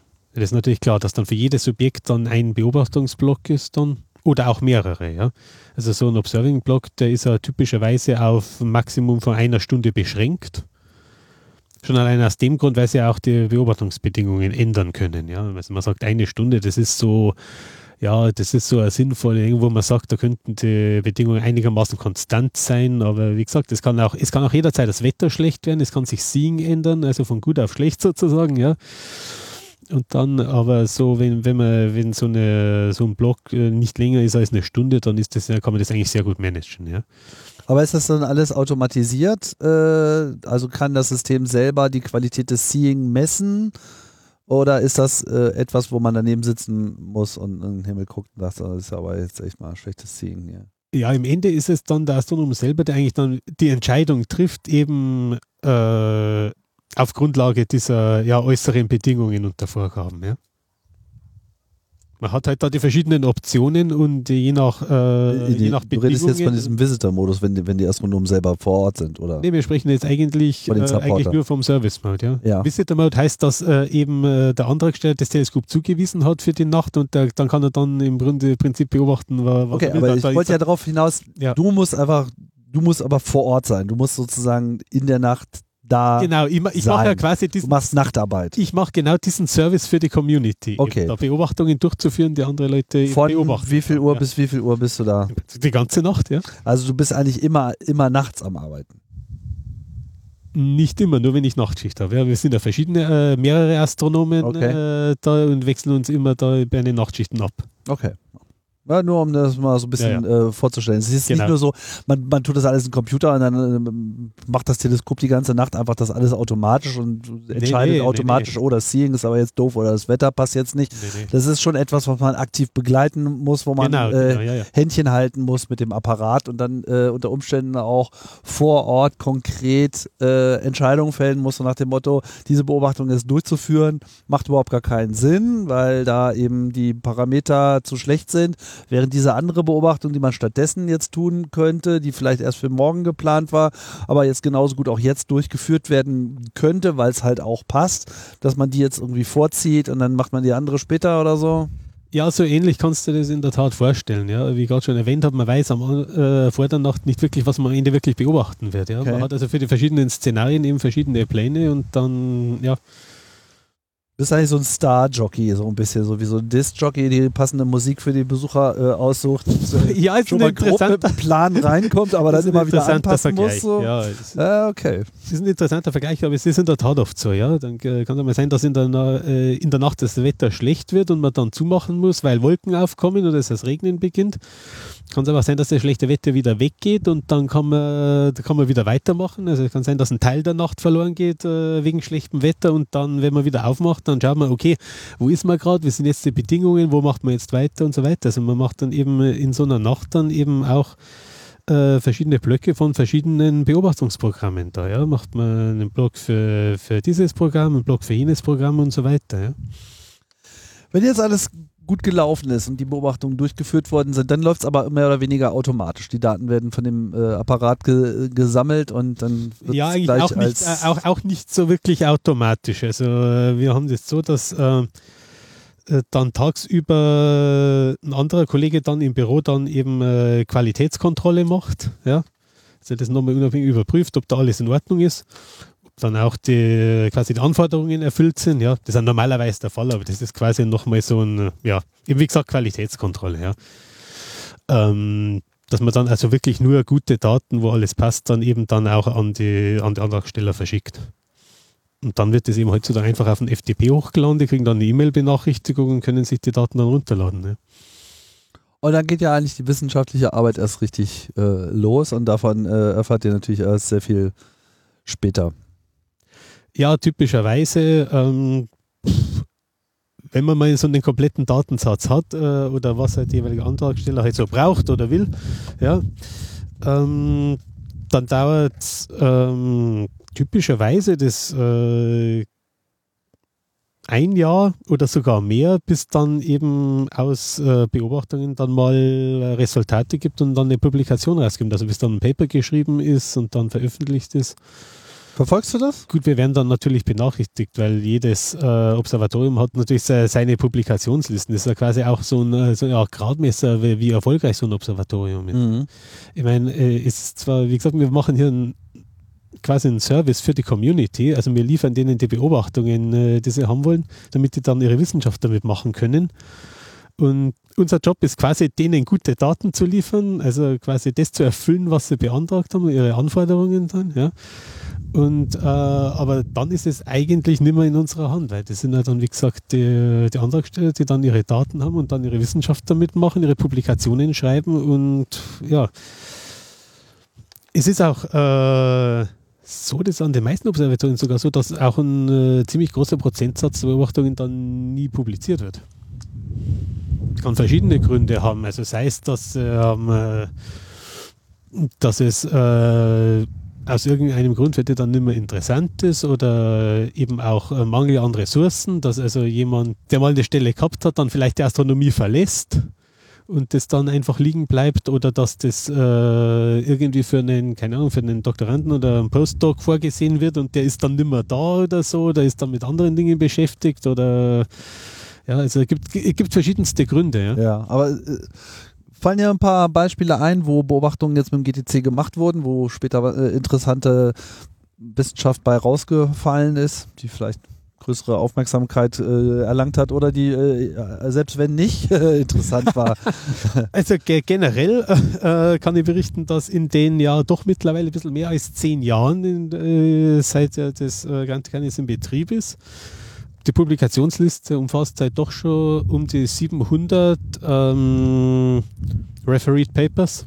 Und ähm, ja, wenn du zum Beispiel auf unserer Website schaust, da gibt es auch einige Pressemitteilungen dann, äh, die, also doch von so ein paar Sachen, die dann rausstechen. Das äh, umfasst die verschiedensten äh, Teilbereiche in der Astronomie, also zum Beispiel Exoplaneten, also ich habe ja gerade Planetenatmosphären erwähnt, da sind manchmal zum Teil, wenn äh, zum ersten Mal bestimmte Elemente in einer, in der Exoplanetenatmosphäre detektiert wurden, das waren, äh, kommen vom Kante ganz in der manche Beobachtungen gekommen. Also, ich habe dein Interview mit meinem Kollegen Helmut Donnerbauer zwar noch nicht gehört, ich gehe aber sehr davon aus, dass er über unsere Entdeckung gesprochen hat, wo wir vor drei Jahren ungefähr den äh, weitest äh, entfernten äh, bekannten äh, Galaxienhaufen im frühen Universum entdeckt haben, beziehungsweise durch eine Beobachtung am Grand Decan, die ich dann durchgeführt habe, ähm, den dann spektroskopisch bestätigt haben, eben mit Multi-Object-Spektroskopie mhm. mit Osiris. Mhm. Äh, da ist dann auch eine Pressemitteilung vom IAC rausgekommen und äh, und sogar ein paar deutsche deutschen Tageszeitungen haben wir sogar Artikel untergebracht. Dann, mhm. ja. Ist mal ganz nett, wenn man da auch mal dann auch mal den eigenen Namen liest, dann, weil ansonsten ist ja wie gesagt die Astronomie eigentlich so eine Art Orchideenfach, die nur einen relativ kleinen Teil der Bevölkerung äh, interessiert und insofern freuen wir uns dann über jede Gelegenheit, wo das auch mal am größeren Publikum dann mal äh, bekannt wird. Gut, Stefan, ich sag vielen, vielen Dank für deine Ausführungen. Ja, gern geschehen. War mir auch eine Freude. Das war's hier bei Raumzeit zum Gran Telescopio de Canarias, dem Grantecan. Äh, ich bedanke mich fürs Zuhören. Ihr wisst, bald geht's wieder weiter und bis dahin sage ich Tschüss, bis bald.